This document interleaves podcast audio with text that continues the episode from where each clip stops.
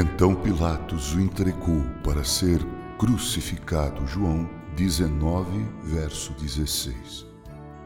Ele, Cristo, passou toda a noite em agonia.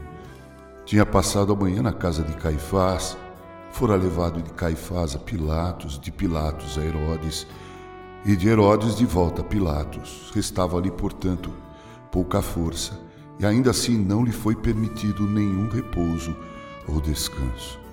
Eles estavam ansiosos por seu sangue e por isso levaram-no para morrer, carregando a cruz. Ah, dolorosa procissão! Bem podem as filhas de Jerusalém chorar. Minha alma, chore também. O que aprendemos aqui ao ver nosso bendito Senhor ser levado? Será que não percebemos essa verdade estabelecida no simbolismo do bode expiatório? O sumo sacerdote não trouxe o bode expiatório e colocou as mãos sobre sua cabeça, confessando os pecados do povo, para que aqueles pecados pudessem recair sobre o bode e não fosse imputado às pessoas? Então o bode era levado embora para o deserto por um homem justo carregando os pecados do povo, de modo que, se fossem procurados, não poderiam ser encontrados. Agora vemos Jesus ser levado perante os sacerdotes e governantes que o julgaram culpado. O próprio Deus imputa nossos pecados a ele.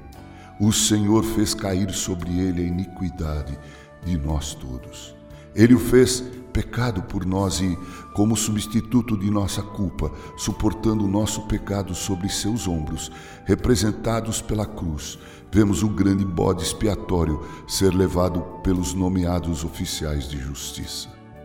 Amado ouvinte, você se sente seguro de que ele levou seus pecados?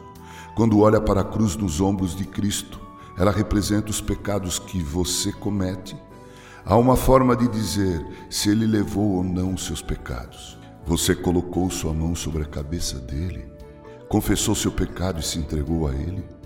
Então seu pecado não está mais sobre você. Foi totalmente transferido pela bendita imputação a Cristo.